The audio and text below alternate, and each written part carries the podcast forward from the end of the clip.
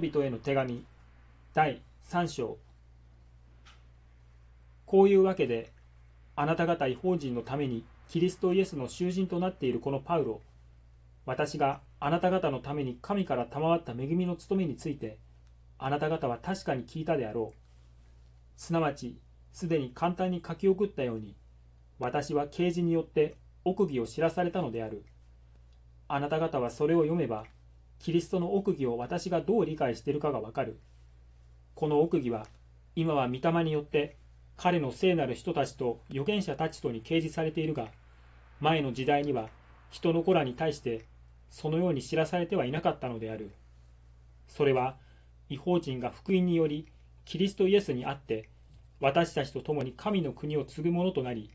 共に一つの体となり、共に約束に預かるものとなることである。私は、神の力が私に働いて自分に与えられた神の恵みの賜物により福音のしもべとされたのである。すなわち生徒たちのうちで最も小さなものである私にこの恵みが与えられたがそれはキリストの無尽蔵の富を違法人に述べ伝えさらにまた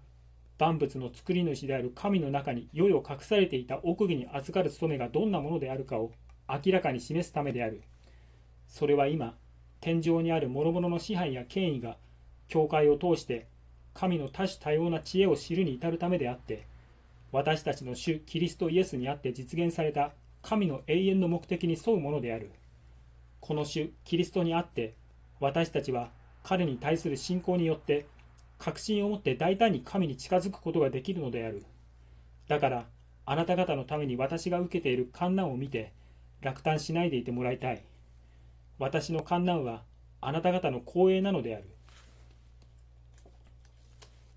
こういうわけで、私は膝をかがめて、天井にあり、地上にあって、父と呼ばれているあらゆるものの源なる父に祈る。どうか父が、その栄光の富に従い、御霊により、力を持ってあなた方の内なる人を強くしてくださるように、また、信仰によって、キリストがあなた方の心の内に住み、あなた方が愛に根ざし、愛をもといとして生活することにより、すべての生徒と共に、その広さ、長さ、高さ、深さを理解することができ、また人知をはるかに超えたキリストの愛を知って、神に満ちているもののすべてをもって、あなた方が満たされるようにと祈る。どうか私たちのうちに働く力によって、私たちが求め、また思うところの一切をはるかに超えて叶えてくださることができる方に、教会により、またキリストイエスによって、栄光がよよ限りなくあるように。アーメン。